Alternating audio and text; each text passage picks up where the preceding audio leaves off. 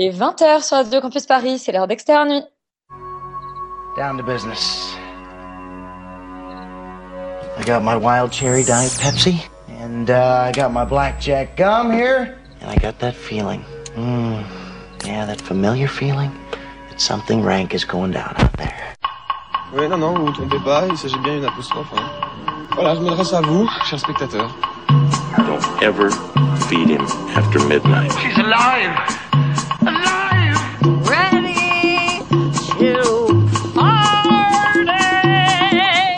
I'm sorry, Dave. I'm afraid I can't do that. I'm a man?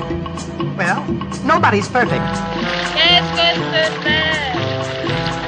C'est pas quoi faire! Les acteurs sont à l'aise dans leur personnage, l'équipe est bien soudée, les problèmes personnels ne comptent plus, le cinéma règne. Vers l'infini C'est Noël, Extérieur Nuit et Ivre et vous réserve le plus beau des cadeaux. Un top flop cinéma et série. Que s'est-il passé dans cette miraculeuse année 2020 et on commence tout de suite avec notre top cinéma, euh, dont je vais vous annoncer, en fait c'est un, c'est un top 5. Euh, je vous annonce directement notre numéro 5. Notre numéro 5 n'est pas un film, on est vraiment en 2020. Notre numéro 5 est une captation en réalité d'une comédie musicale et c'est Hamilton. Euh, Yuri, est-ce que tu peux nous expliquer ce que fiche Hamilton dans ce classement? Bah, c'est parce que c'est une captation d'une comédie musicale qui elle-même est extraordinaire et la captation euh, a des qualités vraiment euh, de film en fait puisqu'elle est super bien réalisée avec, euh, avec vraiment énormément de soins et d'attention. Et je pense que c'est une des meilleures captations que j'ai vues de ma vie en termes de, en termes de qualité euh, visuelle, de rythme et de montage. Enfin, ils ont vraiment euh, fait un, un excellent taf. Et, euh, et je pense que on, je ne suis pas le seul à l'avoir classé, parce que sinon ce ne serait pas en top 5. Mais, euh, globalement, globalement, ça mérite vraiment sa place. Et ça nous rappelle, il y a un petit côté voilà, de nous rappeler qu'on qu'on n'a pas été ni au cinéma ni au théâtre cette année et que c'était une sorte de, de, voilà, de lot de consolation aussi de ce point de vue-là. Euh, Laurent, est-ce que tu peux nous rappeler un tout petit peu ce que c'est Hamilton? Je sais que tu l'as classé aussi. Ah, je l'ai non seulement classé, je l'ai mis en premier de mon top, donc euh, je suis un petit peu déçu qu'il n'arrive que cinquième. Euh, oui, parce que je pense que c'est le meilleur film qui soit sorti cette année. Euh, quand j'ai fait mes top flops, je ne sais pas si j'ai plus déprimé sur mes tops ou sur mes flops. Mais Hamilton, donc premier, premier de mon top, parce que, parce que en effet, comme tu l'as dit, Yuri, c'est une des, en termes de, réalisation de captation, c'est déjà remarquable. C'est-à-dire que si j'avais, si, si la captation n'avait pas été terrible, je pense que je l'aurais peut-être classé, mais pas aussi haut. Euh, et en effet, je trouve que en termes de visuellement, c'est déjà très beau. Et en plus, la, la, comédie musicale est révolutionnaire, sans mauvais jeu de mots, parce que c'est une comédie musicale qui parle de la révolution américaine et qui arrive à réactualiser en fait l'impact que, la révolution amé- américaine a eu et, surtout en fait euh, montrer un petit peu les, acteurs de cette révolution américaine sous un nouveau jour et le faire avec euh, voilà en plus un des ressorts dramatiques extrêmement bien tournés, extrêmement bien faits. Donc c'est euh, voilà, euh, Hamilton, c'est super, c'est sur Disney+. Regardez-le euh, sans arrêt. Euh, N'hésitez pas, c'est très très bien. Bravo. Et Rita, tu voulais ajouter un petit mot sur Hamilton? Oui, un petit mot rapide. Moi, je ne l'avais pas mis dans ma- mon top parce que euh, pour moi, c'est inclassable Hamilton. En fait, c'est juste une de mes œuvres d'art, euh, toutes tout art confondu, préférées. Euh, et euh, ce que rajouter, ce qui n'a pas déjà été dit, simplement que même en le voyant en vrai, euh, ce que j'ai eu la chance de le faire, c'est à moins d'être placé au premier rang et encore, c'est moins bien que la captation. Enfin, vraiment, c'est du- d'une qualité exceptionnelle et on a énormément de chance de l'avoir. Donc, regardez Hamilton, euh, c'est génial. Et en plus, il y a des sous-titres, donc euh, voilà. Je, ne peux que vous encourager à découvrir euh, Hamilton. Et on va tout de suite passer à notre, numéro 4. Notre numéro 4 n'est autre que Jojo Rabbit. Léa, est-ce que tu peux nous pitcher Jojo Rabbit et nous dire surtout pourquoi tu l'as classé dans ton top? Oui, alors Jojo Rabbit, c'est une adaptation d'un bouquin réalisé par euh, Taika Waititi. Laurent euh, valide euh, ma prononciation, euh, j'espère. Ou- Oui, en tant que, en tant que voilà, personne néo-zélandaise qui parle parfaitement voilà, le, le, le- le- je sais pas, je sais pas, leur langue bizarre de mecs néo-zélandais, oui, je, je valide. En tout cas, ça raconte l'histoire du petit Jojo qui habite en Allemagne pendant la Seconde Guerre mondiale euh, et qui a pour meilleur ami imaginaire Adolf Hitler. Sympa comme pitch. euh, c'est une comédie que moi j'ai vraiment euh, adorée. J'ai trouvé que euh, en termes de réal, visuellement, il y avait vraiment énormément de belles trouvailles, que c'était un thème hyper fort et que c'était hyper intéressant en fait de raconter finalement la Seconde Guerre mondiale à hauteur d'enfant. Ça m'a beaucoup touchée et en faisant mon top, j'avais un peu oublié ce film, hein, pour dire la vérité. Depuis le premier confinement, j'avais pas forcément énormément repensé. Mais en fait, en faisant mon top, c'est ce qui m'est revenu, les films devant lesquels j'ai pris le plus de plaisir. Et c'est pour ça que je l'ai classé premier de mon top, parce que je pense que ça a été euh, un des moments pendant l'année où euh, j'ai passé vraiment un bon moment au cinéma. Euh, c'est peut-être pas le film qui m'a fait le plus réfléchir ou, quoi, mais c'est vrai que cette année 2020 était assez pourrie. Et j'ai passé un super euh, beau moment devant Jojo Rabbit. J'ai ressenti plein de choses, de la joie, de, la tristesse, de la peur, de plein, de choses. Et donc, je vous encourage vraiment à aller voir, à regarder Jojo Rabbit. Je pense qu'il sera disponible bientôt en VOD, puisqu'il est, il est sorti en salle début euh, 2021, de- de- début 2020 en janvier. Laurent, tu l'as classé aussi, Jojo Rabbit. Est-ce que tu veux ajouter quelque chose à ce qu'a dit Léa? Eh ben écoute, je l'ai classé en deuxième, euh, donc, euh, donc voilà, je suis encore un peu déçu.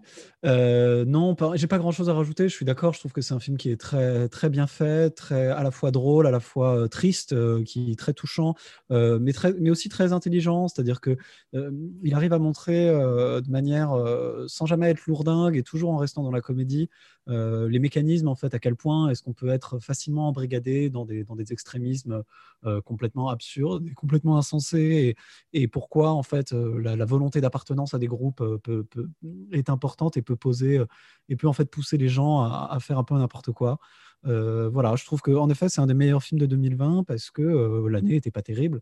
Euh, mais je crois que même au-delà de ça, ça reste, ça reste un beau film, ça reste un joli film, et que, euh, et que, et que je ne sais pas si c'est recommandé pour les enfants, parce que c'est un peu, un petit peu rude pour les gamins, mais, mais, euh, mais voilà, je, pense que c'est à, à recommander pour à peu près tout le monde. Euh, donc, donc voilà, n'hésitez pas à regarder Jojo Rabbit, Taika Waititi, bravo. En même temps, on leur fait lire le journal d'Anne Frank euh, à l'école euh, enfin, à l'école primaire, donc je pense qu'ils pourront euh, handle euh, Jojo Rabbit. Peut-être. Bon, bah, Jojo Rabbit, c'était notre numéro 4. Euh, on va tout de suite passer aux choses sérieuses avec notre numéro 3, qui m'a personnellement beaucoup étonné parce qu'il n'a été classé que par deux personnes. Seulement, il a été classé numéro 1 par deux personnes et donc ça lui a fait beaucoup de points. C'est Les choses qu'on dit, les choses qu'on fait euh, d'Emmanuel Mouret. Euh, Sophie Cat et euh, Alban, vous êtes responsables de ce choix. Sophie Cat, je te laisse t'en justifier.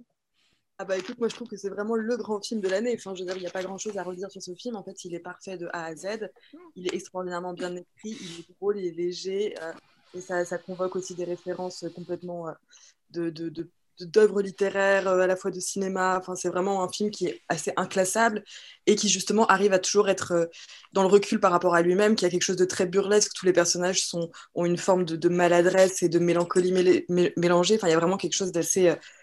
que moi j'ai rarement vu au cinéma et qui est euh, extraordinairement jouissif. Et pour rej- rejoindre ce que disait effectivement Léa sur, euh, sur euh, Jojo Rabbit, enfin, s'il y a bien un film cette année qui, qui m'a donné, euh, qui m'a redonné de l'espoir et qui m'a donné envie d'être heureuse et qui m'a donné envie de rire, ben, c'est vraiment ce film. Et, euh, donc très clairement, il ne pouvait pas ne pas être le top 1 de mon classement.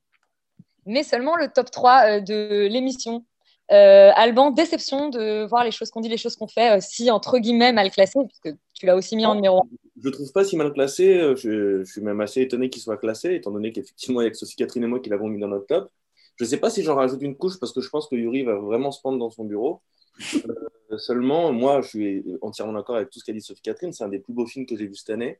Euh, ça m'a redonné envie d'aller au cinéma, ça m'a donné envie de lire, ça m'a donné, donné envie d'écouter de la musique. Euh, les acteurs sont parfaits. J'ai jamais vu Emily Duquesne dans un aussi bon rôle que celui-là. Voilà, moi je pense que c'est un film qui, qui, qui, qui, qui est bouleversant et qu'il faut absolument voir. En tout cas, moi, pour moi, c'est le meilleur film de, d'Emmanuel Mouret et j'encourage tout le monde vraiment à, à voir ce film en 2020, surtout dans cette année-là, pour redonner un petit peu d'espoir avant le, le tsunami de, de 2021. Voilà. Merci Alban. Voilà. Quand j'annonçais des choses moins consensuelles, euh, notre numéro 2 est tout simplement classé à la fois dans nos tops et dans nos flops. Euh, c'est Menk de David Fincher. Alors Félix n'est pas là pour en parler, malheureusement il dort. Euh, nous sommes trois à l'avoir classé et Alban, et tu es avec moi. Donc je te, laisse, je te laisse la parole pour nous encourager de nouveau à aller voir Menk. Les autres, vous aurez le droit de réagir après, mais ne vous inquiétez pas, il est aussi dans les flops. C'est un spoiler, mais c'est pour ne pas, voilà, ne pas que tout le plateau chavire à la fois. Alors, toutes mes excuses déjà auprès de Yuri, auprès de Laurent. Euh, J'aurais aimé que Félix puisse défendre ce film euh, avant moi. Ça a suscité tellement de, de débats et de, de- de bagarres dans, l'émission. Euh, moi, c'est un film vraiment qui m'a, avec le recul, parce que ça fait quelques semaines maintenant que je l'ai vu, Euh, c'est un film qui continue à m'accompagner. C'est un film auquel je pense souvent, avec, le- avec un film sur lequel je discute assez fréquemment avec les personnes qui l'ont vu, qui l'ont vu pardon, avec lesquelles je vis. Et voilà, c'est un film que je trouve assez brillant. Effectivement, tout n'est pas, tout n'est pas parfait, tout n'est pas, tout pas exceptionnel, mais je trouve que dans le geste, dans l'idée et dans certaines manières de le réaliser, je trouve que c'est vraiment un film qui est, est novateur. Et pour moi, je pense qu'il fait partie euh, de Stop euh, en 2020. Peut-être qu'il n'aurait pas fait partie si ça avait été une autre année et qu'on aurait peut-être plus allé, euh, plus, plus allé au cinéma, mais en tout cas pour 2020, il est dans le top. Euh, Rita, est-ce que tu veux réagir sur le classement numéro 2 de Mank, le nouveau film de David Fincher? Euh, bah, je suis pas très contente, mais euh, je respecte les goûts des autres. Ouh. Très nul, parce qu'en l'occurrence, même que c'était un de mes, euh, je crois, mon- ma plus grande attente de l'année, et donc nécessairement à grande attente euh, dit grande déception. J'ai détesté ce film et encore plus détesté quand après j'ai réalisé combien de gens l'avaient apprécié et pourquoi ils l'avaient apprécié. Et juste, j'ai trouvé ça bah, mal fait, mal réalisé, surtout très mal écrit. Parce que euh, autant des fois je peux fermer les yeux sur une mauvaise réalisation, mais c'est déjà compliqué. Autant quand c'est mal écrit euh, et bizarrement joué, même Gary Oldman est bof, bah ça m'a énervé. Donc euh, je suis pas contente. En attendant, moi, effectivement, je l'ai aussi classé euh, en numéro 1, euh, comme Félix, qui n'est pas là pour en parler. C'est incompréhensible, par contre. Pourquoi, vraiment pourquoi incompréhensible. Écoutez, je m'en suis justifiée à, certaines- à une certaine, à un certain nombre de reprises? Euh, je trouve que, que est effectivement un film qu'on peut considérer exigeant, qui n'est pas toujours aussi didactique qu'il devrait. En attendant, euh, je pense que c'est quand même l'œuvre la plus aboutie que j'ai vue en 2020. Euh, et je pense que ça suffit pour voilà, provoquer des regards absolument euh, exacerbés de votre part que les gens à la radio n'auront malheureusement pas, euh, pas l'occasion de voir. Le film est surtout pas aussi bon qu'il devrait, en fait. C'est ça le problème. Il n'est pas aussi bon qu'il devrait, tu dis? Bah oui. Euh, mais ça, ça c'est à nous d'en discuter. Moi, c'est pas exactement le film que je m'attendais à voir, mais je pense que c'est plus intéressant que ce que je m'attendais à voir, même si effectivement, il y aurait eu peut-être un tout petit peu plus de travail sur le scénario qui aurait pu être opéré pour être plus didactique. Mais euh, les, scénario, inf- de pardon, pas seulement que Pas ce seulement scénario, scénario, attends, la réalisation est impeccable. Non, non. Non, mais c'est pas vrai. Non, moi, non. je, moi, je la trouve Je- paresseuse et, Je vois dans quoi tu parles, euh, en bon. fait. Non, Paresseuse. voilà, pas. Vous faites partie de ceux qui disent que c'est un pastiche, mais vous êtes de mauvaise foi. J'ai pas dit que c'était un pastiche. J'ai dit que des c'était- Il y a des choses qui sont passées à la réalisation qui auraient jamais dû passer. Enfin, c'est Exactement. Inexcusable de la part de, de Finchy. quoi. Alors, on l'aime d'amour, hein, mais là, vraiment, il exagère. Est-ce que vous avez l'impression d'être dans une dictature dans le fait que ce film soit numéro 2 alors que je l'ai moi-même classé? Euh, Bah, Je écoute, n'en oui. Bah, surtout que vu que tu as vu, euh, je veux pas balancer, mais tu as vu quoi Trois films cette année donc, euh, J'ai ouais. eu du mal à, Ouais, ouais. j'ai eu du mal à faire un top, effectivement. J'ai eu du mal à faire un top, euh, ce qui explique peut-être le si haut classement que de mecs, mais je ne pense pas. Nous sommes quand même trois à l'avoir euh, classé, et je trouve que vous avez été, euh, voilà, moins, moins mauvais joueur sur les choses qu'on dit, les choses qu'on fait, qui a pourtant été classé Bah, tu par nous as pas donné la parole. hein. Pour moi, les choses qu'on dit, les choses qu'on fait, c'est l'inverse de ce qu'on devrait faire au cinéma. Donc, si tu veux. Donc, voilà. Mais- Si vraiment tu veux que je développe là-dessus, on peut, hein, mais c'est un peu tard maintenant. Je vais, peut-être juste rappeler à, nos auditeurs que c'est un classement qui fonctionne, c'est-à-dire qu'effectivement, vous classez vos films, euh, votre top 5 et donc votre film numéro euh, 1 à 5 points, et puis 4 points, 3 points, 2 points, de, de 1 point. Et puis, il y a des points bonus à chaque fois qu'un film apparaît dans 2, 3, 4, 5 classements, et, et- etc. Donc, ce qui explique euh, les, les tops étaient effectivement euh, très euh, diversifiés. Mais il y a un film, un film qui a réussi à faire vraiment consensus, qui a quand même été classé dans 1, 2, 3, 4 tops. Euh, c'est Adieu les cons euh, de Dupontel. Euh, Yuri, je te vois faire la fête, euh, mais je vais d'abord donner la parole à Romane euh, qui n'a pas encore parlé ce soir. Oui, je suis ravie de parler d'Adieu les cons parce que moi c'était mon top euh, 1, c'est la dose d'humour, de fantaisie, de poésie, d'intelligence dont on a tous besoin. C'est euh, un film qui arrive à mêler le divertissement pur et euh, un cinéma de mise en scène parce qu'on connaît euh, quand même Dupontel pour son excellence dans la mise en scène. C'est une comédie noire en fait qui, qui donne à réfléchir sur la, société dans laquelle on vit et à la repenser avec des personnages qui sont tous aussi déjantés que attachants. En fait, ce que j'adore chez Dupontel, et c'est vraiment fait à merveille dans ce film-là, c'est qu'il arrive avec ce cynisme qu'on adore tous de Dupontel à raconter la société d'aujourd'hui, mais à travers des personnages qui sont complètement brisés par cette société-là. Et euh, il nous montre en fait les conséquences humaines euh, des, des travers de notre époque, et tout ça avec beaucoup d'humour. Donc euh, c'est quand même euh, c'est quand même assez génial. Donc, bref, voilà, c'est le, le film qu'il faut voir euh, dès que les salles rouvriront pour euh, dire adieu aux cons et euh, adieu à 2020. Et quel plaisir de voir un film français classé numéro 1. Yuri, tu l'as également classé numéro 1 comme Romane et comme extérieur. Mais c'est un peu comme ce que disait euh, Léa par rapport, à, par rapport à tous les films qu'on a pu voir cette année. Et c'est probablement le film qui m'a le plus euh, fait du bien en fait parce que c'était un moment où on pouvait encore aller au cinéma et que effectivement il y avait une telle énergie, une force vitale. Enfin, Roman en, en a très très bien parlé déjà et, et, euh, il y a vraiment voilà une sorte d'énergie brute, de, vitalité, de euh, de- d'envie de, vivre, d'envie de cinéma avec une avec un rythme complètement dingue et, des trouvailles visuelles à chaque plan. Et effectivement, c'est c'est un truc tellement réjouissant. C'est probablement le, film le plus réjouissant que j'ai vu cette année et qui m'a vraiment euh, voilà, donné envie de, de, de- sauter partout et de, de danser dans la rue. Donc euh, il y a à la fois une sorte de, voilà, de d'énergie euh, d'énergie de, dans, la mise en scène d'énergie dans la narration de des acteurs qui sont au top de leur forme et avec euh, et avec une insolence un peu voilà un peu punk presque de, du Montel, enfin totalement anarchiste en tout cas, qui est euh, hyper plaisante à voir dans un film aussi grand public. Et pour moi, c'était vraiment la meilleure expérience de cinéma de cette année et, euh, on en a beaucoup manqué en général. Donc c'est quand même, euh, je suis très content qu'il soit aussi haut placé parce que je trouve que les deux derniers euh, tops étaient un petit peu un petit peu étranges, mais voilà, on va pas revenir dessus.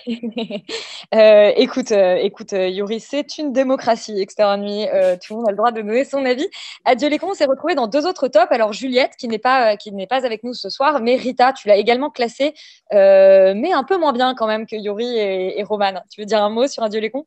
Ouais, il est quatrième dans mon top sur 5. donc euh, ça reste un des films que j'ai beaucoup apprécié cette année, mais j'ai l'impression que j'ai pas été autant touchée que le reste du monde parce que j'ai vu dans mon entourage à quel point les gens avaient été émus, bah, rien qu'ici, euh, et euh, avec les gens avec qui j'étais allée le voir. Et euh, moi, j'avais, je trouve ça très très agréable, très mignon, mais euh, j'ai pas non plus été euh, transcendée euh, au maximum. Et sincèrement, je pense que s'il n'y avait pas eu pénurie de cinéma cette année, ce serait peut-être pas retrouvé dans mon top. Mais euh, enfin, je suis d'accord avec Roman et Yuri, c'est un superbe film. C'est un peu, en fait, c'est très euh, à la fois réjouissant, à la fois un peu déprimant et euh, c'est très rapide. Enfin, il fait vraiment quoi 1h20, je pense. Donc, c'est un petit peu un, petit bonbon comme ça rapidement à prendre. Et, et c'était une période où on pouvait aller au ciné, comme disait Yuri. Et, et c'était la même semaine que Drunk. Donc, c'était plein de. Enfin, je trouve que c'était très festif comme moment parce qu'on avait trop l'impression qu'on retournait au cinéma. Mais voilà, donc euh, je suis contente qu'il soit dans le top, contrairement à- au numéro 2 donc, euh, dont je ne nommerai pas, que je ne redommerai pas. Mais euh, je sais pas si. euh, je suis quand même déçue parce qu'il y a plein de trucs qui manquent, quoi. Il y a plein de trucs qui, manquent. Eh bien, oui, il y a beaucoup de films euh, qui ont, euh, on va dire, raté le cut, mais de pas très loin.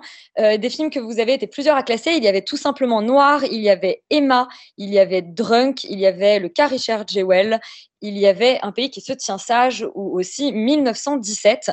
Euh, le grand déçu de la soirée de ce top que je vais quand même, que je vais quand même peut-être euh, euh, rappeler avant qu'on passe à autre chose. Donc c'était Hamilton en cinquième, Jojo Rabbit en quatrième, Les choses qu'on dit, les choses qu'on fait en troisième, Menk en, deuxième place et Adieu les cons en première place. Le grand déçu de la soirée, c'est peut-être euh, toi, Charlie, dont aucun film que tu n'as classé ne se retrouve dans ce top. Alors, tu te sens mal représenté?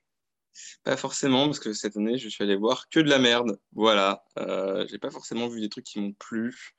Euh, enfin, moi-même, c'était hyper dur de faire un top, et c'est un top, même pour mes séries, que j'ai un peu fait à reculons. J'ai pas l'impression d'avoir euh, vraiment vu cette année des choses qui m'ont plu ou qui m'ont euh, plus ambiancé que ça. Donc voilà, peut-être que je ferai mieux l'année prochaine. Si les cinémas rouvrent. Il y a quand même un des films que tu as classé, qui, ne s'est pas retrouvé au, cla- au classement, mais qui aurait pu parce qu'il a été classé par trois personnes, c'est euh, Lux Aeterna de Gaspard Noé. Est-ce que tu peux nous dire pourquoi il se retrouve dans trois films? Dans trois classements plutôt. Euh, bah, je pense qu'il se retrouve dans trois classements parce que c'est quand même un, un exercice euh, esthétique et cinématographique, euh, que c'est quand même un parti pris. Que... Mais après, moi, j'avoue que même moi, je l'ai un peu mis là, un peu par, par défaut, parce que ça reste pour moi un film qui est assez fort visuellement, mais qui malheureusement reste, comme beaucoup de films de Gaspard Noé, assez inabouti. Euh, Léa, tu l'as classé aussi, et puis euh, c'était un des, films aussi favoris de, Félix qui du coup euh, continue de dormir. Il a vraiment des horaires étranges pour dormir parce que quand même il est, plus de 20 heures, mais écoutez, je ne sais pas. Lux Aeterna, donc, était le seul film présent effectivement dans trois classements à ne pas apparaître dans le top parce que vous l'avez tous classé en fin de classement. Euh, J'espère que vous êtes très très heureux de, de, de, ce top et que vous n'avez pas trop euh, les crocs pour euh, Menk qu'on va bientôt retrouver. J'attaque euh, tout de suite notre petit flop, notre flop qui s'entame par en cinquième position, été 85. Euh, Rita, je te vois absolument faire la fête. Qu'est-ce que fait été 85 euh, dans ce top, dans ce flop simple? Est-ce que, est-ce que tu peux nous l'expliquer? Euh, bah, bon, je fais pas la fête non plus, c'est pas gentil. euh, ils étaient bien mignons, euh, les deux acteurs, et euh, j'ai rien contre François Ozon. Euh, bah, je trouve juste que c'était, c'est très beau, c'est une très belle réalisation. Ça, c'était pour le positif, mais alors par contre, c'est écrit, enfin, les dialogues, j'avais l'impression de regarder Petit secret entre voisins, meets Call Me By Your Name cheap. Donc, j'ai ouais, j'ai trouvé que c'était globalement très mal écrit sur les dialogues et que l'histoire ne tient pas debout. Et je sais que c'est une adaptation de bouquin, donc je sais pas si ça vient du bouquin ou de l'adaptation en elle-même. Mais pour le coup, euh, j'ai trouvé ça trop bizarre comme, euh, comme histoire, alors que ça aurait pu être un truc super cool. Mais euh, tout ce qui est amorcé pendant le film et qui ensuite va être totalement désamorcé quand on comprend ce qui s'est vraiment passé, bah, typiquement, je vais spoiler. J'ai le droit de spoiler Je sais pas. Euh, écoute, évite de trop trop spoiler quand même pour nos éditeurs découvrir les films de notre flop. Les gens ne suivent pas nos conseils, donc on ne sait jamais. quand il, se, pa- quand il se passe le gros truc du film qu'on attend depuis le début, euh, ben, en fait, j'étais totalement déçue par euh, la manière dont ça a été amené. Puis, j'ai- pas du tout cru en leur histoire d'amour parce que c'était totalement one-sided et toxique, etc. Donc, juste, j'étais ni attendrie, ni transportée. Donc, je me suis globalement fait chier devant le film. Voilà. Tu t'es fait chier devant le film. Euh, Yuri, toi, tu l'avais plutôt bien aimé euh, ce film de Ozon été 85 Bah, moi, je trouve un peu, je trouve un peu sévère qu'il soit dans les flops parce que je trouve que c'est pas un, un film extraordinaire. Mais je vais redire ce que j'ai dit cet été, c'est qu'il y avait à la fois le meilleur et le pire d'Ozon dans ce film. Euh, j'ai choisi de retenir euh, le meilleur, effectivement, la réalisation, la, la délicatesse euh, de, certaines, de certaines scènes, certains personnages secondaires assez, assez, assez agréables, assez, assez bien écrits, notamment celui d'Isabelle Nanty. Et, mais voilà, pour moi, c'est pas du tout un film, un film à jeter, c'est pas non plus un très beau film. Mais bon, peut-être qu'il est bien finalement en flop 5. Mais on a vu vraiment pire quand même cette année, donc je m'étonne qu'il soit, Oh, qu'il soit mais- dedans. Ah mais attends, attends, attends, en quatrième, euh, en quatrième position, il y a un film que tu as vu et qui effectivement que tu juges absolument largement pire, c'est Menk. Menk qui est à la fois notre numéro 2 et euh, visiblement euh, en quatrième position de nos flops. Euh, Laurent, un petit mot de nouveau sur Menk? En fait, en fait, je sais pas ce qui est le plus absurde. Est-ce que, est-ce que c'est le fait qu'il soit deuxième de notre top ou quatrième de notre flop C'est-à-dire que c'est pas non plus. euh, Moi, j'ai vu des trucs tellement pires cette année que Manque était très, très, très loin de faire le cut pour rentrer dans mes flops. Euh, mais, Mais je, trouve, je pense en fait, que- En fait, en fait, ce que je comprends en fait de, de, de, de ce qu'on fait de Manque, c'est que euh, c'est c'est un film c'est un film décevant en fait. C'est-à-dire que c'est quand on a David Fincher à la réalisation, quand on a tout ce truc-là. On s'attend à mieux et honnêtement, c'est pas le cas. Après, je vais peut-être laisser les gens qui ont vraiment mis le mis dans leur flop pour d'en parler, mais je, voilà, moi, été déçu par le film. Je suis pas convaincu que ça mérite d'être dans le flop. Mais en fait, ça dépend, ça dépend, ça dépend des critères. C'est-à-dire que effectivement, on a vu tellement pire et j'ai vu des films bien, bien pires que personnellement, je n'ai pas du tout classé parce que j'avais juste pas envie d'y repenser ni d'en reparler. Et, euh, que Rita parlé de déception euh, tout à l'heure euh, quand on, l'a évoqué dans le, dans le top. Et c'est effectivement, euh, enfin, moi, j'ai classé en flop 2 parce que c'est probablement ma plus grosse déception de l'année en termes de, en en termes de film. Alors oui, on peut lui trouver des qualités, on peut, on peut trouver que c'est un film, mais je trouve ça intéressant qu'il soit dans les deux classements parce qu'effectivement, euh, on, sent que c'est un film qui divise vraiment et, euh, et du coup, peut-être que dans quelques années, on en reparlera et la perception aura changé. Mais euh, d'une certaine manière, je trouve ça. En fait, je trouve qu'il est, il est là à la hauteur de la déception qu'il a provoquée. Je pense que chez certains d'entre nous, euh, quand on l'a vu. Oui, bah, c'est un film clivant et personnellement, j'aime beaucoup les films clivants, donc je suis ravie de trouver euh, Menk à la fois dans nos flops. Euh, mais Menk n'est pas tout seul à la quatrième place de notre euh, classement des flops. Il est ex aequo avec deux autres films. Vous avez visiblement eu du mal à vous départager. Il y avait beaucoup de merde cette année et je dis deux autres films, mais non, c'est trois autres films. Il est ex aequo avec Le Prince oublié, De Gaulle et Sonic. Charlie. Wow Personnellement, je n'ai vu que euh, De Gaulle et Sonic, mais je pense que le fait d'avoir mélangé ces deux films aurait pu potentiellement euh, donner un top euh, pour euh, cette année 2020. De Gaulle X Sonic versus le Covid. Voilà, c'est mon, c'est mon prochain scénar. Non, mais De Gaulle, énorme raté, hein, c'est vraiment dommage. Personnage qui aurait pu être super intéressant, personnage super complexe qui a été transformé en espèce de, de, de, de je sais pas, d'animal tiédasse comme ça, euh, qui est complètement euh, bouffé euh, par, par une histoire plus grande que lui, alors que c'est quand même lui qui est censé l'avoir fait. Et puis Sonic, bon, si on commence déjà par le scandale qu'il y a au niveau des effets spéciaux, on se rendait compte que c'était mal parti. Donc c'était, oui, un film que j'ai vu dans une salle remplie d'enfants, visiblement beaucoup plus émus que moi à l'idée de voir les aventures du petit hérisson bleu. Et, et voilà, on n'a plus qu'à prier pour un crossover, peut-être pour dans deux ou trois ans. Euh, oui, on se rappelle avec émotion de votre débat sur euh, Sonic cette année, peut-être un des plus beaux. Euh, Léa, tu as également classé Le Prince oublié. C'était vraiment un moment, euh, un moment euh, horrible. Vraiment, c'était, affligeant. Euh, je me suis forcée. Il se trouve que j'avais déjà lu le scénario avant. Pareil, j'avais dû me forcer. Et donc, euh, j'ai appris qu'il y avait eu des changements entre le scénario et, et l'adaptation, euh, enfin, et le tournage. Donc, euh, je me suis demandé euh, si ça allait euh, sauver ce que j'avais lu. Absolument pas. C'est une énorme déception parce que je trouve que le pitch est très cool, que ça aurait pu être vraiment pas mal. La scène d'intro est particulièrement bien écrite et plutôt pas mal réalisée. Souvenez-vous, avec Omar Sy qui joue avec cette portière de voiture qui grince et en fait, il essaye de reproduire le bruit du grincement pour euh, faire le grincement d'un vieux coffre dans une histoire qu'il raconte à sa petite fille. Je trouve que c'était vraiment une très belle scène d'introduction. Comme dans Antoinette dans les Cévennes, on a une très belle scène d'introduction, mais les deux films se pètent complètement la gueule. C'est pour ça qu'Antoinette était aussi dans mon flop. Euh, derrière, ça tient pas ses promesses et c'est affligeant et, ça ne va pas du tout en termes d'écriture, ça va pas du tout en termes de réal. Je ne comprends pas ce que Noé Debré, Michel Azanavicius, Omar Sy, François Damien, Bérénice Bejo sont allés foutre là-dedans. Euh, bref, c'est un film à mettre directement à la poubelle et à oublier. Je, je pense que les gens qui ont joué dedans ou qui l'ont tourné euh, ont aussi envie de l'oublier. Ce prince, le prince oublié. Le Ah, prince oublié. Pourtant, c'est un des plus gros succès publics de cette année en termes de- de- d'entrée. C'est un des films qui a fait le plus d'entrées cette Oui, année. oui. donc, euh, Bah, super. Le film de Tarek Boudali, Divorce Club, tous ces films aussi. Et pourtant, on va bientôt en entendre parler dans le flop. Euh, Roman, d'ailleurs, je je serais curieuse de savoir ce que ça te provoque de, de voir qu'on a classé effectivement, euh, euh, voilà, euh, David Fincher, Michel Hazanavicius dans nos flops cette année. Bah, moi, j'ai pas vu euh, Mank, donc euh, David Fincher. euh, moi, j'a- j'adore quand vous vous bagarrez, donc de toute façon, je suis heureuse euh, pour ça. Mais par contre, effectivement, moi, j'avais mis Le Prince oublié dans mon flop parce que c'est extrêmement décevant pour un film d'Anavicius qui nous a habitués à mieux, qui là se perd dans une mare de bons sentiments. Et surtout, ce que t'as pas dit, Léa, c'est que le, le décor est quand même fait avec des déchets recyclés de Disney World, donc c'est très moche à regarder. Euh, c'est pas intéressant du tout et c'est un film qui raconte pas grand chose. et même ça, même euh, le peu qu'il raconte est mal raconté. Donc, euh, donc c'était effectivement un, peu une grosse douleur. Euh, moi aussi, en fait, j'avais vu, j'avais lu une première version du scénario qui, au contraire, m'avait pas mal plu. Donc, euh, j'étais encore plus déçue de voir le film parce que je trouve que visuellement, il y avait énormément de choses à faire entre ces deux mondes, puisqu'il y avait un monde euh, bah, du conte, le monde euh, imaginaire et euh, la réalité. Et même ça, c'est très, très mal géré. Donc, euh, donc non, non, effectivement, aux oubliettes, euh, ce film. Et c'est pas du, du recyclage de Disney World, c'est clairement la maquette dont The Good Place n'a pas voulu. quoi. C'est Ça brûle la rétine. Donc, je vous rappelle qu'en quatrième place de ce, de ce classement, nous avons Menk, Le Prince oublié, De Gaulle et Sonic. Donc, vraiment, effectivement, un camoulox de génie qui résume 2020, comme nous l'a très bien dit Charlie.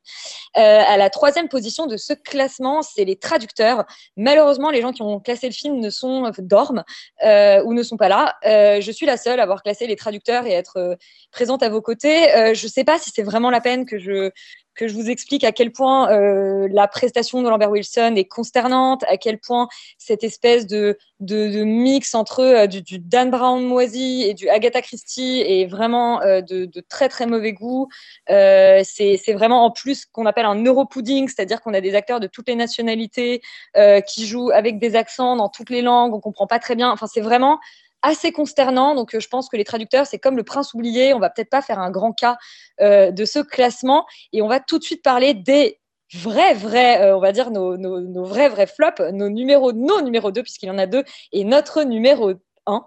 Euh, nos numéros 2, le premier, et Laurent, je vais te laisser crier ta joie, c'est 365 DNI. Est-ce que c'est autant de jours qu'a duré 2020 Est-ce qu'il y a un rapport avec la place de ce film? Pourquoi est-ce qu'il n'est pas premier euh, Je ne sais pas. Euh, parce que j'ai rarement vu un film aussi euh, laid, triste, mal réalisé, avec voilà, des personnages aussi mal joués, aussi, avec des personnages aussi foireux. Il y a, y, a, une espèce de, voilà, de, de, de, vibe de mauvais film érotique. Et sauf qu'en fait, ce, qui, ce que je trouve particulièrement choquant dans ce film, et d'habitude j'essaye de ne pas... Euh, comment dire, mettre des jugements moraux pour, pour, juger la valeur des films parce que ça n'a pas tellement de, de, ça n'a pas tellement sa place. Mais quand on arrive à faire un film aussi euh, scandaleux et qu'en plus on, on, en profite pour euh, faire globalement l'apologie de la culture du viol, des agressions sexuelles, de la masculinité toxique, enfin bon bref de la totale. Euh, je vois pas comment est-ce que je pourrais faire pire. C'est-à-dire que le film est non seulement mauvais, mais en plus euh, abject dans son propos. Euh, je, je suis un peu atterré de voir ce truc et c'est d'autant plus choquant que, euh, que le film a été, euh, a été premier du top Netflix pendant quelques jours quand même quand il est sorti, c'est-à-dire que les gens se sont un peu rués dessus. C'est vraiment du sous-mommy porn, c'est un peu l'enfer. Je comprends pas trop en fait. Déjà que ce soit deuxième, je suis presque surpris. Je vois pas vraiment ce qui a pu exister de pire physiquement, Euh, mais peut-être parce que pas assez de gens l'ont vu. Euh, peut-être que c'est mieux ça. pour eux. Peut-être qu'il faut éviter qu'il Euh, soit, qu'il soit présenté autant que possible. Je vais, je vais quand même dire que 365 DNI, effectivement, a été classé euh, par, entre guillemets, trop peu de gens, mais qu'il a été classé à la dernière place. Ce qui fait qu'il arrive aussi bien classé. Euh, Yuri, je t'entends dire, alors, euh, tu as eu la malchance de voir ce film. Alors, effectivement, je vous disais que les traducteurs, c'était consternant en termes de qualité. Là, c'est au-delà de ça. C'est-à-dire que c'est un film qui est consternant à tous les niveaux. Je, je, je, trouve que c'est vraiment une erreur de Netflix de, programmer ce type de film, même si on va me dire que c'est de la, de la censure. Mais enfin, non, ils ont quand même le choix. Euh, Yuri, tu n'as pas eu le choix de voir 365 DNI. Est-ce que tu en es sorti indemne? Fait, je l'ai même pas classé tellement c'était nul. Euh, ça, ça explosait tellement tous les critères que, que, en fait, je suis presque déçu qu'on en reparle parce que concrètement, enfin, c'est une des raisons pour lesquelles je l'ai pas classé, c'est que c'était horrible et affligeant. Enfin, tout ce qu'Etti Laurent est vrai et, et- et ça, en fait, ça me rappelle la séance que j'ai vécue, qui était une des, une des un- une des pires expériences pour le moment de cette année. Euh, c'était même pire que le confinement, en fait. C'était comme si je vivais euh, trois confinements en même temps dans ma tête, euh, mais avec quelqu'un qui me hurlait dessus et qui, et qui, et qui m'insultait et, et qui me jetait des ordures à la figure. Enfin, c'était vraiment horrible. Et euh, non, non, mais fuyez ce machin, c'est terrible. Effectivement, c'est assez terrible. Et 365 DNI arrive euh, dans ce flop à ex aequo avec, euh, avec un réalisateur pourtant relativement, euh, on va dire, admiré de beaucoup. Euh, il arrive ex aequo avec le Spike Lee euh, d'A Five Blood. Euh, Yuri, est-ce qu'il y a un rapport? Est-ce que euh, est-ce que c'est possible de les retrouver voilà, côte à côte? Mais c'est marrant parce que je crois qu'on a parlé du, de ces deux films lors de la même émission et que euh, globalement, c'est assez marrant qu'ils se retrouvent à la même place. Euh, Je sais pas si tu te rappelles, mais on les a regardés ensemble le même soir. hein. C'était Moi, je me rappelle. Ça a, été, ça a été une soirée difficile. On les a regardés en même temps, les deux, tu vois, en parallèle. Les deux On a, on a un peu mélangé les deux. Non, bah, c'est c'est très mauvais, mais pour d'autres raisons. Euh, c'est juste que pour le coup, c'est un film qui manque énormément de travail sur son scénario, sur sa réalisation, sur son message. C'est globalement, c'est deux heures et demie de déclaration d'intention et de, et, de, et, de, et de bons sentiments, mais il n'y a, y a rien derrière, il n'y a pas d'histoire, il y a une réalisation qui, franchement, devrait être interdite par la loi. Voilà, c'est aussi simple que ça. Euh, Five Blood, je vais quand même préciser qu'il a été classé par effectivement pas mal de monde. Il a été classé euh, par euh, trois personnes. Euh, voilà, donc c'est quand même pas mal. Mais notre film principal, notre numéro un du flop, a été classé par trois personnes, mais trois personnes l'ont classé à la dernière place et il arrive avec un nombre de points absolument assez faramineux, alors que c'est encore une fois un réalisateur relativement apprécié d'habitude, c'est Tenet. Euh, Sophie Cat, qu'est-ce que Tenet, le nouveau Christopher Nolan, fait en numéro un des flops de 2020 Bah, je pense que c'est vraiment exactement euh, le, le principe même de ces flops, c'est que euh, on classe des films qui nous ont énormément déçus avant tout, et c'est pour ça qu'effectivement on pourrait parler de beaucoup de merde, parce qu'il y en a eu des merdes cette année. Mais Tenet, euh, c'était vraiment une grande attente, déjà parce qu'il était censé sauver l'industrie du cinéma, euh, et, et aussi bah, parce que c'était et, et que c'est un film de Nolan et qu'on aime beaucoup Nolan, enfin qu'il est capable de faire de très grandes choses, mais, mais là c'était vraiment insipide pour un retour au cinéma en grande pompe, euh, c'était d'une tristesse aberrante, euh, abyssale même. Enfin, je veux dire, enfin vraiment c'était la seule chose que je retiens de bien du film, c'était euh, le son à limite que j'ai que j'ai trouvé pas inintéressant et la, manière dont, le son a été travaillé, mais mais, mais sinon, enfin vraiment le, scénario. euh, n'a ni queue ni tête, il fait trop compliqué, alors que franchement, l'histoire est finalement pas si, pas si compliquée que ça. Il n'y a pas l'épaisseur qu'il y a d'habitude dans ces films. Il y a, c'est une énorme déception. Il n'y a, rien à dire. Hein. C'est, vraiment pas un film qu'on a envie de revoir. euh. Et, surtout, c'est un film qu'on, on sait qu'on aurait pu voir un grand, grand film. Et, voilà. Et donc, du coup, bon, je pense qu'il n'y a pas grand-chose d'autre à dire sur, sur ce film et cette grosse déception que ça a été. Rita, euh, tu as été extrêmement déçue toi aussi. Euh, oui, j'ai été déçue parce que, en fait, c'est le numéro un de mon flop aussi. Déjà parce que j'ai pas vu la plupart des films euh, horribles dont vous parlez, euh, et donc parce que je voulais pas me faire du mal. Mais Tenet, j'avais très envie d'y aller pour me faire du bien justement parce que parce que pareil, c'est un réalisateur que j'aime beaucoup, Nolan à bien des égards. Et je pensais que là, en plus vu le casting, j'adore Robert Pattinson. L'histoire avait l'air complètement farfelue, mais il gère les, les histoires farfelues habituellement. Ben, j'ai été très très très déçue parce que oui, pareil, le mixage son, enfin je pense tout pareil que Sophie Catherine parce que c'est. Mais en plus de ça, j'ai été saoulée par le traitement des, des personnages, enfin du personnage féminin qui sert à rien du tout, mais vraiment dont j'ai oublié le prénom d'ailleurs. Le protagoniste Il ressemble beaucoup à Léa. Et euh, c'est vrai, en plus, je l'avais pas remarqué. Et, euh, et du coup, euh, c'est très. bah, c'est c'est triste quoi, que, que qu'un film de Nolan soit aussi mal abouti. Et je sais que ça peut ne pas être forcément le pire film de l'année. J'entends bien qu'il y a eu des, catastrophes et des, carambolages bien pires que ça. Mais en termes de, de rapport de déception, pour moi, c'est quand même que c'est des réalisateurs que j'admire énormément et qui sont venus et qui ont proposé euh, un truc mauvais. Mais Tenet, c'est encore pire parce que vu le budget, vu les attentes, comme tu disais, pour sauver le cinéma, entre guillemets, vu tout le tapage médiatique qu'on a eu autour de ce film, bah, je suis allée le voir et juste j'ai été dégoûtée. En plus, c'était trois fois trop long, je comprenais pas ce qu'il disait. Enfin, juste, ouais, grosse déception. Et pour moi, ce film, c'est un peu 2020, quoi. On comprend pas le, le sens des choses, on sait pas quand est-ce que ça va se finir. Euh, c'est un peu à l'envers et en plus, euh, on est déçu parce qu'on s'attendait à ce que ce soit un truc de ouf. Voilà. Eh bien, euh, quelle, quelle grosse déception. Est-ce que quelqu'un veut défendre Tenet? Bah moi un peu. Moi je Eh vais bah, défendre Tenet un peu gentiment parce que en vrai j'ai j'ai pas détesté ce film à ce point. Euh, c'est juste que en fait je, me- je pense qu'il va peut-être falloir qu'on revoie un peu les règles de cette histoire de top flop parce que ça n'a vraiment aucun sens que Tenet soit considéré comme plus mauvais que 365 DNI ou que De Gaulle.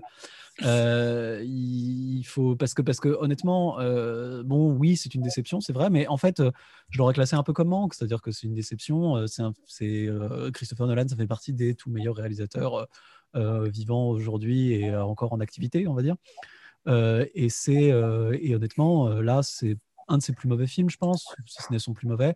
Et donc, du coup, euh, oui, c'est une grosse déception. Après, évidemment, c'est nettement plus regardable que d'autres films qui ne sont pas dans le flop, euh, comme euh, moi, je me suis quand même farci Antebellum. Voilà, heureusement, enfin, je veux dire, il est seul, les Américains sont capables de faire des films aussi bêtes et vulgaires. Nous, on est encore loin de ça, heureusement. Mais voilà, il y a, quelque chose de d'un peu bizarre en fait à le retrouver dans le, dans le premier du top.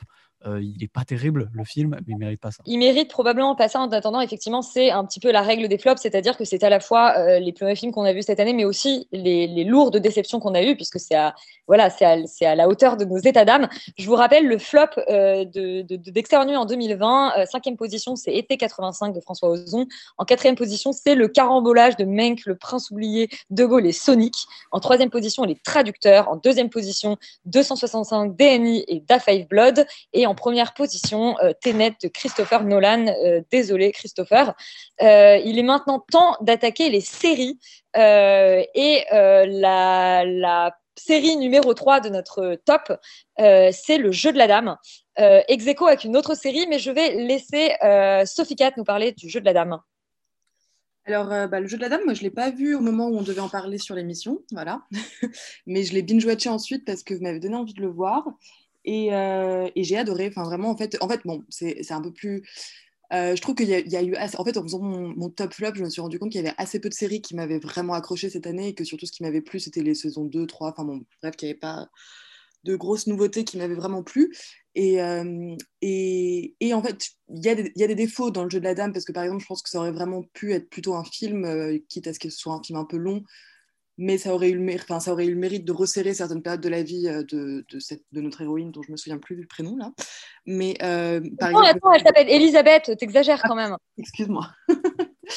mais, euh, mais voilà, et par exemple, tout, tout, tout ce truc de construction un peu classique et un peu euh, vu et revu et un peu agaçante au final, de euh, aller forcément dans l'enfance pour voir comment c'est passé, etc., etc. Ça, c'est vraiment très fatigant. Et franchement, j'en avais pas besoin. Enfin, ça suffisait de nous faire comprendre en 15 minutes, c'est bon, on avait compris. Et par contre, toute sa construction en, en tant que jeune adulte et la manière dont elle sillonne, enfin, dont elle se entre les addictions et en même temps dont elle a cette espèce de cap euh, comme ça euh, hyper fort. Enfin, c'est un personnage féminin quand même très fort et très agréable à voir. Et, et cette, et cette, euh, cette actrice est assez incroyable dans cette espèce de. de- de- on a l'impression d'avoir une poupée de porcelaine constamment en face de nous, qu'elle a quasiment aucune émotion. C'est assez extraordinaire.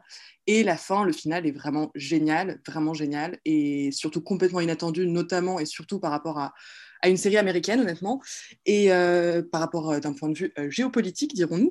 Et, et je trouvais ça vraiment, vraiment très, très bien. Vraiment, ça- c'est une série qui m'a complètement prise et que j'ai beaucoup aimée. Et tu n'es pas la seule à avoir classé, elle se retrouve également dans le classement de Yuri, le jeu de la dame, la mini-série. Ah ben, j'avais oublié qu'elle y était, mais euh, superbe. Non, non, c'est c'est une, c'est une, c'était une excellente mini-série qui joue euh, de raconter une histoire de A à Z et de pas nous laisser euh, euh, en plan euh, à la fin avec un cliffhanger ridicule. Je la trouve assez, assez, pas hyper intéressante d'un point de vue de la réalisation et même, je la trouve assez classique dans sa facture, même dans, l'écriture, mais c'est ultra efficace, c'est très bien joué, très bien pensé, le sujet est passionnant et ça raconte beaucoup de choses intéressantes. Donc oui, c'est super. Et le jeu de la dame est à ex en troisième position euh, de, ce, euh, de ce top série, où effectivement nous ne classons que trois et non cinq euh, séries. Le jeu de la dame est à ex avec Tiger King. Merci Laurent. Non, je vous en prie. Je J'adore. vous en prie, je ne regrette pas. C'est le premier de mon top, moi. Je suis presque un peu déçu qu'il soit que troisième. Euh, parce que, en fait, quand on se, dit que la réalité dépasse la fiction, là, c'est vraiment euh, la réalité dépasse tout ce qui a jamais existé en fiction, nulle part, euh, dans tout le. Je veux dire, même les mythes de la création. Enfin, je sais pas, il, se passe des trucs absolument incroyables. Plus sérieusement, en fait, c'est au-delà d'être une série documentaire qui est vraiment bien construite et, complètement hallucinante. Presque ce qui, ce qui de plus fort finalement là-dedans, c'est ces personnages. C'est-à-dire qu'il y a, dans cette série des personnages qui, qui, n'ont jamais été inventés. C'est-à-dire que c'est tellement... On explose en fait tout ce qu'on pouvait croyait connaître de ce qui existait dans le monde. Et en plus, on n'est pas dans des trucs très exotiques. C'est-à-dire que ça se passe aux États-Unis, c'est quand même pas très loin de, de nos cultures et de chez nous. Euh, donc, euh, donc non, Tiger King euh, pour les moments en fait de sidération invraisemblable, pour les passages complètement fous qu'on voit dans, dans, cette, dans, dans dans ce documentaire, je, je- l'ai mis en premier et clairement il mérite d'être dans notre top. Petit bémol peut-être pour l'espèce de- d'épisode bonus qui a été fait clairement pour Cashin à la fin pendant le confinement, qui est complètement oubliable et d'ailleurs que je vous incite à ne pas regarder. Mais en tout cas, les cinq épisodes de la série originelle, on va dire, sont assez extraordinaires. Donc, donc regardez Tiger King juste pour, pour, voilà, pour, pour avoir votre, votre sens des réalités, votre santé mentale s'effondrer doucement et, euh, je sais pas, peut-être euh, accepter plus facilement de vivre 2020. Et je partage complètement ton enthousiasme, Laurent, pour euh, Tiger King. En deuxième position, donc, de notre top 3 série, c'est Normal People. Euh, Romane, tu l'as classé, je te vois sourire aux anges. Oui, je suis heureuse. Euh, Normal People, qui était une, euh, une série sur un couple normal, comme vous et moi, dans un monde normal, c'est-à-dire pas comme vous et moi, euh, qui, en fait, ça part de la rencontre des deux héros au lycée et ça va suivre jusque leurs études supérieures. Et c'est un bijou de mise en scène et d'atmosphère. En fait, c'est une série qui fait attention à absolument tous les détails qui arrive à embrasser euh, toute la poésie du sentiment amoureux euh, dans tout ce qu'il a de plus simple et de spectaculaire et parfois de violent à la fois. Euh, et c'est en fait une, série qui raconte brillamment l'évolution de, de- des deux héros, des deux personnages, je veux dire indépendamment les uns des autres, enfin l'un de l'autre plutôt, et les conséquences, les conséquences que ça va avoir sur l'évolution de ce couple. Et c'est sûrement une des plus belles histoires d'amour euh, 2020 et filmée dans le panorama des séries euh, actuelles. Donc juste pour ça, ça vaut le coup euh, de regarder euh, Normal People, qui a été en fait, euh, il faut, faut s'accrocher un petit peu peut-être au début euh, euh, des premiers épisodes parce que c'est une série qui est euh, un peu lente, mais qui mise vraiment sur la, la tension euh, grimpante euh, à mesure que les épisodes avancent. Donc vraiment, je vous recommande cette série. Et Rita, tu l'as également classé Normal People dans ton top. Euh, Est-ce que tu es heureuse de la retrouver en deuxième position? Je suis très très heureuse parce que c'est euh, c'est un- un- une des choses que j'ai préféré voir cette année, euh, tout au- audiovisuel conf- confondu. C'est d'une douceur, c'est vraiment la plus belle série, je pense, sur l'amour que j'ai pu voir et la plus réaliste aussi. Ça m'a beaucoup rappelé euh, la, trilogie Before, mais encore plus réaliste que ça et plus jeune du coup, parce qu'au début L'histoire de Richard euh, Linklater, donc la trilogie cinéma de Richard Linklater. Exactement. Et, euh, et avec euh, Julie Delpy et Ethan Hawke. Mais du coup, oui, c'est déjà c'est une révélation pour ces- cette actrice et cet acteur euh, que je trouve euh, mais merveilleux et j'espère qu'on les verra dans d'autres choses euh, après parce que je, je sais plus trop comment il s'appelle. Je crois que c'est Paul Mescal et je sais plus la, la fille, mais ils sont incroyables et euh, leur passage du lycée, euh, l'université, leur relation entre eux, leur relation aux autres, comment est-ce qu'ils se, questionnent, puis même la, description du sexe dans la série est super bien faite et il y a tout, tout un propos autour du consentement qui reste sexy, qui n'est pas bizarroïde comme on peut voir dans certaines séries adolescentes et euh, qui ne met pas trop d'attente sur les, premières fois des gens. Enfin, j'ai trouvé ça trop trop doux et, euh, et en même temps, euh, enfin, on est on est quand même rapidement emporté euh, dans la violence du truc parfois parce que ça reste des premiers émois, donc euh, qui dit premiers émois dit parfois première rupture et retrouvailles. Enfin, c'est vraiment incroyable. Moi, j'ai adoré cette série. euh, c'est un petit bijou. Et donc, Normal People, effectivement, tu disais, euh, tu te posais la question effectivement des noms du casting, c'est Paul Mescal et Daisy Edgar Jones. Euh, notre numéro une au classement, c'est une série de science-fiction et c'est Devs.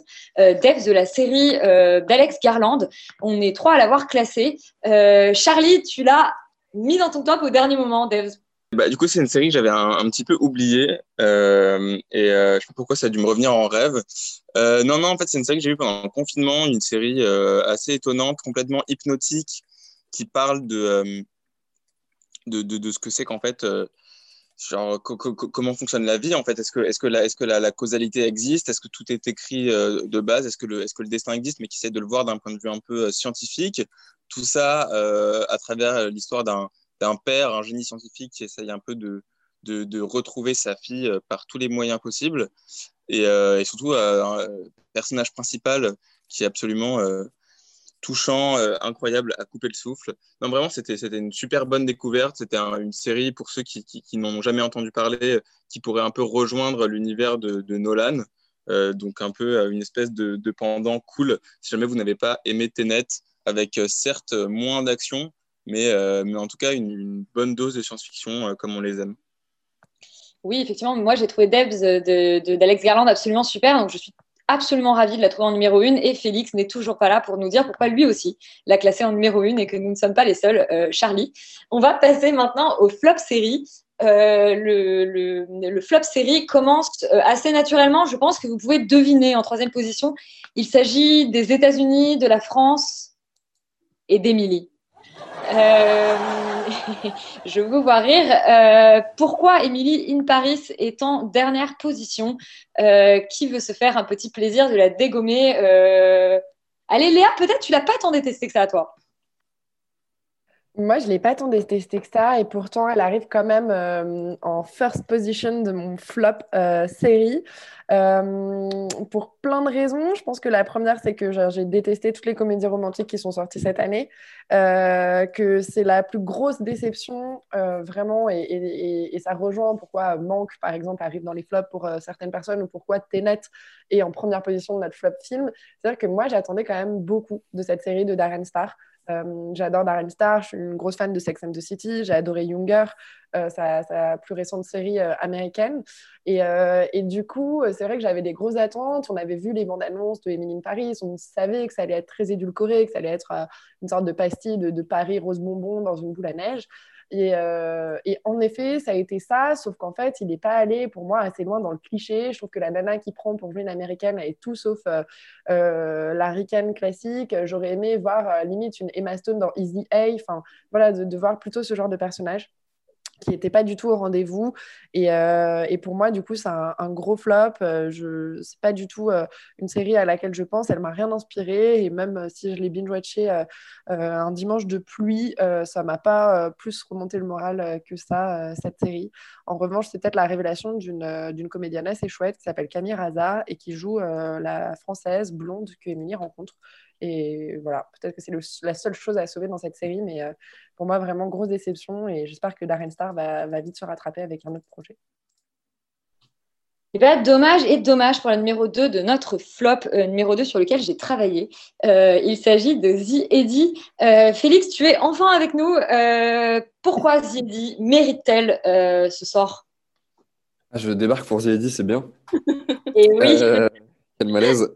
Euh, pourquoi, pourquoi, pourquoi? Bah, en fait, c'est tout simplement déjà pour parler noms qui, sont rattachés. C'est quand même des, des très très gros noms, Damien Chazelle, euh, Jack Thorne, même Alan Poole qui a bossé à HBO et, et qui du coup a supervisé un petit peu la série. Euh, du coup, on s'attend. Benamina, ne l'oublions pas. Oui, bah, pour moi, c'est pas, elle n'est pas encore, c'est pas encore une très très grande et surtout pas Eddy. Euh, et du coup, évidemment, on s'attend à voir euh, un peu euh, un espèce de La La Land dans Paris avec euh, du jazz, avec de la musique live, avec euh, voilà, quelque- vraiment une, une espèce de vie. Et en fait, on se retrouve avec un, un ersatz de film français un peu à deux balles qui, je trouve, n'est pas très très intéressant parce que toutes les promesses euh, vraiment cool de la série sont pas du tout tenues. On va complètement écarter justement ce, principe même de jazz euh, au profit d'intrigues, euh, de personnages qui tiennent sur un timbre-poste, qui sont extrêmement clichés, qui sont même incohérentes à cause des déboires scénaristiques dans lesquels est tombé Jack Thorne. Et du coup, on arrive avec un produit qui je trouve, extrêmement décevant parce qu'on n'en a pas du tout pour notre argent en termes de musique. Euh, on, se retrouve face à des personnages qui euh, ne sont pas du tout attachants et pas du tout même cohérents par moment. Euh, et donc, du coup, voilà, on regarde la série un peu pas péniblement, mais sans avoir vraiment d'émotion, on n'est jamais vraiment pris. et il y a même voilà, des épisodes où ça part complètement n'importe comment, typiquement l'épisode 3 de Naminia, où elle te fait un espèce de, de, de d'enterrement complètement absurde qui n'a rien à voir, en fait, finalement avec le principe de la série. Donc on sent vraiment que les auteurs sont partis dans plein de directions différentes. Et du coup, ça fait voilà, un melting pot de choses qui, moi, personnellement, m'ont pas touché, m'ont pas intéressé euh, plus que ça. Euh, et qui n'ont visiblement pas beaucoup intéressé euh, Rita non plus. Et pourtant, tu ne la détestes pas complètement, cette série Eddie, nous avais-tu dit? Euh, oui, je déteste pas complètement et bah, typiquement l'épisode de Ouda Benyamina c'est le seul que j'ai vraiment beaucoup aimé. Euh, donc c'est marrant parce que voilà mais sinon tout le reste euh, j'ai même pas réussi à venir à bout et c'est trop triste parce que pareil enfin c'est encore une fois un réalisateur que, que j'adore contemporain et qui m'a beaucoup déçu parce que moi je suis une fan inconditionnelle de La La Land et de Whiplash et donc j'étais bah, très très très déçue parce que je trouve qu'il n'y a pas d'histoire c'est très beau et, la, et Damien Chazelle en tout cas dans les deux premiers épisodes filme super bien le, jazz comme il, il, a, il, a, toujours très bien fait mais à ce moment là ça ressemble plus à une mauvaise captation de concert qu'à une série parce qu'il n'y a pas d'histoire qui suit quoi. Et c'est triste parce que ça aurait pu être un truc de fou, comme tu dis, euh, Nino. Ça aurait pu être un truc de malade avec genre les, visuels et le jazz et tout, mais euh, ça l'est pas quoi. Du coup voilà. Et du coup, déception, euh, déception de votre part à tous les deux sur Z et Dim. Mais la série numéro une de notre flop série, c'est Love and Anarchy. ah, je te vois ravie, Alban. tu célèbres une victoire. Euh, complètement, ouais. Je pense que c'est. Euh, honnêtement, je pensais même pas qu'elle serait dans le, dans le flop des séries, tellement c'était complètement euh, nul. C'était un petit peu comme le film sur Netflix dont vous parliez pour les films. Mais j'ai aucun souvenir de... positif de cette série. C'est-à-dire qu'il n'y a pas une scène qui m'a accroché, il n'y a pas un épisode qui a été mieux qu'un autre. C'est allé de pire en pire. Et vraiment, je pense que j'ai perdu espoir au bout de 10 minutes de visionnage. Et, et c'est dommage parce que même les acteurs sont mauvais. Euh, là, pendant qu'on discutait, je regardais vite des articles pour voir ce qui était sorti sur Love and Anarchy et, j'ai quand même tombé sur des articles qui encensent la série en disant que c'est la série feel good. Enfin, c'est, c'est vraiment dramatique si la série feel good de 2020 c'est euh, Love and Anarchy, alors qu'il y a plein d'autres séries qui sont vraiment bonnes. La série, notamment dont on avait parlé avec Léa sur Arte, euh, Detectorist, qui était vraiment, qui était pour le coup une très très belle série, une série très lumineuse. Là, vraiment, Love and Anarchy, il n'y a rien à prendre dans cette série. C'est vraiment... Quitte à aller vers de la comédie romantique, on n'était pas tous d'accord, mais Quatre mariages, un enterrement, la série a quand même euh, plus de, enfin, est quand même un peu plus agréable à regarder que Love and Anarchy. Et euh, Love and Anarchy a été effectivement bah, aussi classé par Roman euh, dans son top. Ouais, bah oui, effectivement. c'était dans le flop, des, c'était mon, flop 1 des séries parce que vraiment, c'est c'est complètement nul. En plus, euh, une histoire d'amour euh, qui c'est vieux comme la pluie et là, c'est pas du tout intéressant. Les personnages, en fait, je pense que c'est le gros problème de la série, c'est que on a absolument rien à faire de ces deux personnages qui sont clairement. Euh, inintéressants et donc on veut pas voir leur histoire d'amour. Il n'y a aucune tension entre les deux en fait, en plus. Donc, donc déjà que les personnages sont pas intéressants à, eux tout seuls, mais même ensemble, ça donne rien. C'est extrêmement mal filmé et euh, c'est une série qui est vue et revue, euh, qui apporte rien de, nouveau au genre et, pire, qui en retire.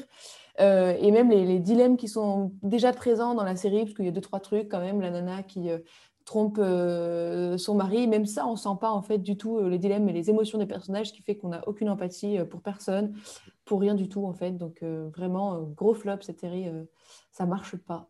C'est très gênant. Léa, est-ce que tu veux enfoncer le clou sur notre flop série de l'année de Love and Anarchy?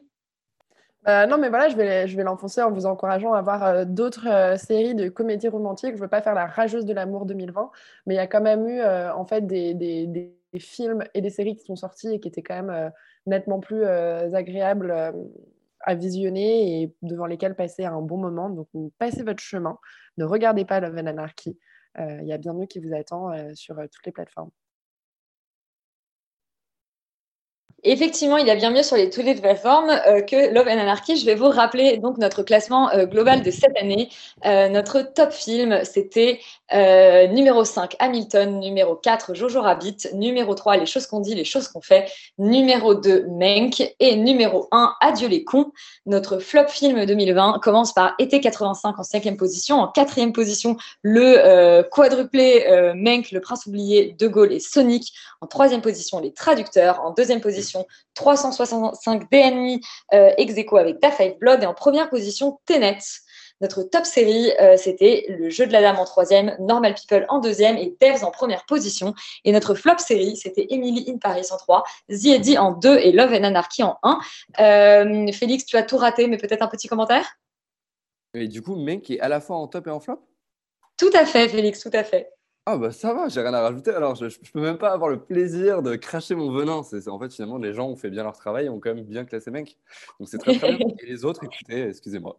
Et Charlie, un petit mot, euh, toi qui as été si mal représenté tout du long, tu as quand même Devs en numéro un. Est-ce que, ça, est-ce que ça pardonne tout? Bah, je dirais que euh, par rapport à ma couleur de peau, euh, la mauvaise représentation, j'ai l'habitude. Donc, euh, y a pas de souci. non, en vrai, c'est surtout pour dire que 2021, 2020, c'était une année vraiment nulle. 2020 était à l'image de, des séries et des films qu'on a eus et euh, que j'espère que, que 2021 euh, sera beaucoup mieux à ce niveau-là pour que je puisse à nouveau être dans les tops et les flops euh, l'année prochaine. et mieux représenté, on espère, en 2021. Euh, et bien voilà, Extérieur Nuit euh, spécial Noël euh, s'achève. Vous avez découvert nos tops et nos flops. On se donne rendez-vous en 2021 euh, en espérant pouvoir parler de choses réjouissantes et en espérant que les salles rouvrent pour qu'on puisse bah, retourner au cinéma et partager avec vous tout ça. Très joyeux Noël à tout le monde. Bonne année et à l'année prochaine.